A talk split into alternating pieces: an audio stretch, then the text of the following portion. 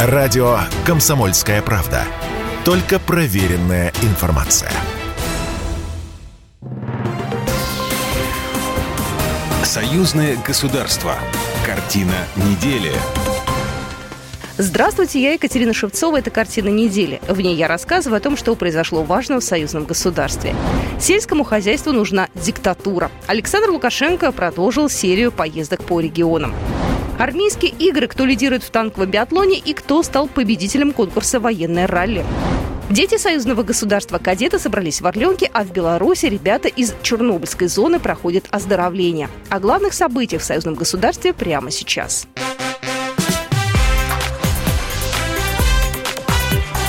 Главное за неделю. Президент Беларуси на этой неделе продолжил серию региональных поездок по сельскохозяйственной тематике. Во вторник, 16 августа, в графике белорусского лидера была рабочая поездка в Смолевичский район Минской области. Там находится комплекс научно-практического центра по земледелию. Глава государства оценил урожайность полей, на которых вывозят сорта пшеницы и других культур, и побывал на участке, где производят семена. В научно-практическом центре выявили 38 видов сельскохозяйственных растений. В мире этого нет. нет. Это и моя гордость, что мы сохранили аграрную нет. науку. Это мы это и сохранили, и превзошли. Это ценность, это величайшая ценность. Это дороже золота. Должны люди понимать, что это э, то, что они прошли, кусок хлеба купили в магазине. Вот хлеб, он начинается с них, с ученых, и вот с этого. Семена ценятся и за пределами страны. Например, в России 3 миллиона гектаров занято белорусскими зерновыми и 2 миллиона рапсом. Александр Лукашенко отметил, что для высокого урожая важно соблюдать технологии, а местами этого до сих пор не делают. И сельскому хозяйству нужна диктатура. Нужна диктатура, а у нас она есть, давайте включать ее. Давайте административный ресурс включать и заставлять делать так, как это надо. Сегодня есть э, поля и хозяйства, которые выдают 90-120 центнеров. Давайте посеем меньше, то есть площадь будет не 1000 гектар, а 500 гектар. И получим там 60 центнеров, а не 30. Государственный секретарь Союзного государства Дмитрий Мезенцев принял участие в открытии Международного военно-технического форума «Армия-2022». Он осмотрел стенды ведущих производителей вооружений и военной техники Российской Федерации и Республики Беларусь. На полях форума также прошли переговоры государственного секретаря Союзного государства и председателя Государственно-промышленного комитета Беларуси Дмитрия Пантуса. Обсуждали пути и перспективы развития сотрудничества в рамках союзного государства. В ходе посещения павильона госкорпорации «Роскосмос» Дмитрий Месенцев ознакомился с достижениями в космической сфере, а также обсудил вопросы подготовки к предстоящему экспертно-медийному форуму «Промышленное и технологическое сотрудничество России и Беларуси. Совместные проекты в космической сфере», запланированному на 28 сентября. В экспозиции Минского завода колесных тягачей на форуме Беларусь показала новый плавающий бронетранспортер МЗКТ-69303. Этот опытный образец уже прошел испытание. Боевая машина способна передвигаться по суше с максимальной скоростью 110 км в час. А при преодолении водных преград она может плыть. 10 км в час. Вот такова скорость. Бронетехника весит 22 тонны. Ее корпус сплошной цельнометаллический. Салон оборудован подвесным полом, чтобы смягчить воздействие на экипаж и десант при подрыве. Сиденья в машине обладают энергопоглощающими свойствами. Бронетранспортер может быть использован для доставки личного состава подразделения, а также для огневой поддержки пехоты. Помимо этого, машина способна вступать в бой против бронетехники противника. Белорусский БТР появился перед публикой уже во второй раз. До этого уже демонстрировали год назад. Но теперь, в отличие от предыдущего раза, он уже полностью подготовлен к продаже, предварительно пройдя все необходимые испытания. В подмосковном Алабино на этой неделе стартовал один из самых зрелищных конкурсов армейских международных игр – танковый биатлон. Начались испытания с индивидуальной гонки экипажей первого и вторых дивизионов. В конкурсе участвует 21 команда. По итогам выступления в 2021 году участники были разбиты на два дивизиона. В первом дивизионе за лидерство боролись команды из России, Китая, Беларуси и Кыргызстана. По итогам первого дивизиона лидирует Россия 21 минута 9 секунд. На втором месте Беларусь 23 минуты 20 секунд. На третьем команда из Китая 24 минуты 42 секунды. Белорусские военные выступили на своих танках Т-72, прошедших модернизацию на оборонных заводах республики. Со своими машинами приехали и китайцы. Остальные сборные выступили на танках, предоставленных российской стороной. По итогам гонок определяются 8 команд полуфиналистов, которые и будут соревноваться 23 и 24 августа. А сам же финал запланирован день закрытия игр 27 августа. Белорусский экипаж завоевал золото на огневом этапе конкурса «Военное ралли Арми-2022», сообщает «Спутник Беларусь». В составе экипажа «Тигр» сержант контрактной службы Вадим Кравченко рядовой контрактной службы Кирилл Янушкевич успешно выполнили задачу этапа «Огневой». Военным нужно было поразить из пулемета мишени с борта машины. Стрельба велась с коротких остановок по появляющимся мишеням. Таким образом, на огневом этапе белорусские военные оказались сильнейшими и завоевали золото, сообщает агентство.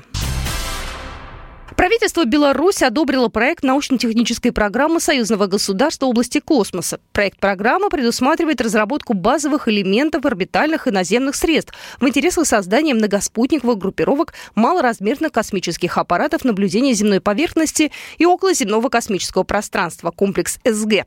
Он был представлен Национальной академией наук Беларуси и согласован с заинтересованными республиканскими органами государственного управления. Во Всероссийском детском центре «Орленок» стартовала военно-патриотическая смена союзного государства. В лагерь приехали 335 учащихся военных училищ Беларуси и России. Александр Маркевич, член комиссии парламентского собрания по безопасности и обороне, член постоянной комиссии Палаты представителей Национального собрания Беларуси по национальной безопасности. Военно-патриотическая смена, она позволяет сформировать и укрепить чувство патриотизма у нашей молодежи. И именно у воспитанников кадетских, суворовских и нахимовских училищ.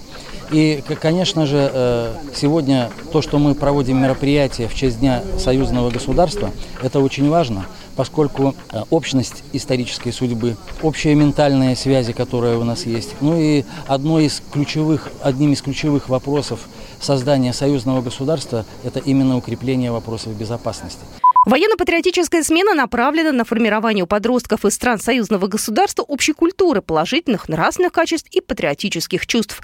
Ярослав Буравский, кадет Минского Суворовского военного училища. Для меня патриотизм очень важное понятие. В первую очередь я ассоциирую его с служением Родины и отданием своего воинского долга – Э, Родина э, в данный момент помогает мне получать образование, и в будущем я планирую отплатить ей той же монетой. Я не то что приду на защиту своей Родины, я приду и на защиту э, братской России.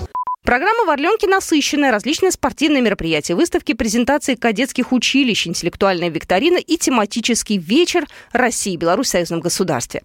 Торжественное закрытие смены состоится 27 августа. Военно-патриотическая смена союзного государства проводится ежегодно с 2007 года по инициативе Парламентского собрания Союза Беларуси и России.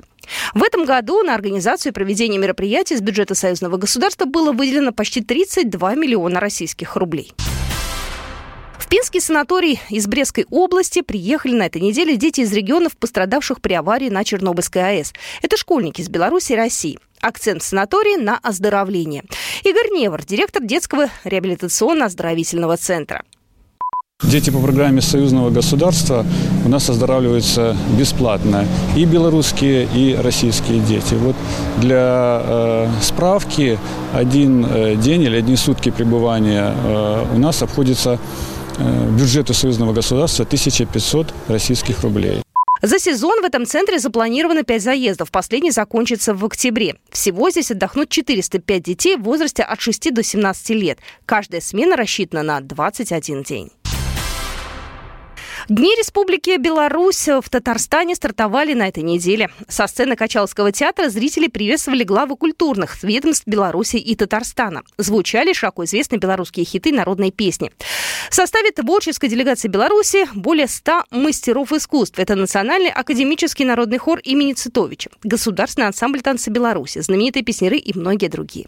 Помимо официальных мероприятий, в рамках Дней культуры Беларуси будут мероприятия, открытые для свободного посещения. Восемь исполнителей представят Беларусь на конкурсе молодежной песни фестиваля «Молодежь за союзное государство». Отборочный тур прошел на этой неделе в Минске. Каждый участник представил две песни, одна из которых раскрывает тему любви к родине, родному краю, подвига народа, а вторая отражает современные молодежные тенденции. Напомню, 15-й фестиваль «Молодежь за союзное государство» пройдет на территории Смоленской области с 14 по 19 сентября и проводится он по инициативе парламентского собрания Союза Беларуси России. Московская область планирует обучать специалистов лесной отрасли в Беларуси. Речь об этом шла во время встречи представителей Министерства лесного хозяйства во главе с министром Александром Гуляком и делегацией Комитета лесного хозяйства Москвы области в Республиканском лесном селекционно-семеноводческом центре, передает Белта. В течение двух дней российские гости познакомились с белорусским опытом ведения лесного хозяйства и передовыми технологиями в отрасли. Ключевой интерес Московской области – комплексное изучение ведения лесного хозяйства в республике. Российская делегация побывала в учебном центре по подготовке подготовки и повышению квалификации, специализированном лесничестве. Особенно россиян заинтересовала малогабаритная техника, с помощью которой удобно работать на территории парковых зон. В результате встречи было подготовлено соглашение по подготовке и повышению квалификации специалистов лесной отрасли Московской области и Беларуси. Для россиян подготовили первый шоп-туры в Беларусь. Об этом сообщается на сайте АТОР. Теперь в составе организованного тура россияне могут поехать в Беларусь не только на экскурсии лечения, но и на шопинг. Шоп-тур 4 дня, 3 ночи с размещением в отеле 4 звезды без перелета стоит 33 504 рубля на двоих, говорится в сообщении. Эксперт объясняет, что в Минске продолжают работать магазины и салоны зарубежных брендов, которые приостановили работу в России. В настоящее время перелет из Москвы в Минск обойдется россиянам от 7 до 12 тысяч рублей в обе стороны. Также есть скоростные поезда «Ласточка», которые отправляются из Москвы в Минск два раза в день. Если же человек не хочет добираться самостоятельно, то ему помогут туроператоры и предложат ему шоп-тур. Вот такие события происходили в жизни союзного государства на этой неделе. С вами была Екатерина Шевцова. До свидания. Программа произведена по заказу телерадиовещательной организации Союзного государства. Картина недели.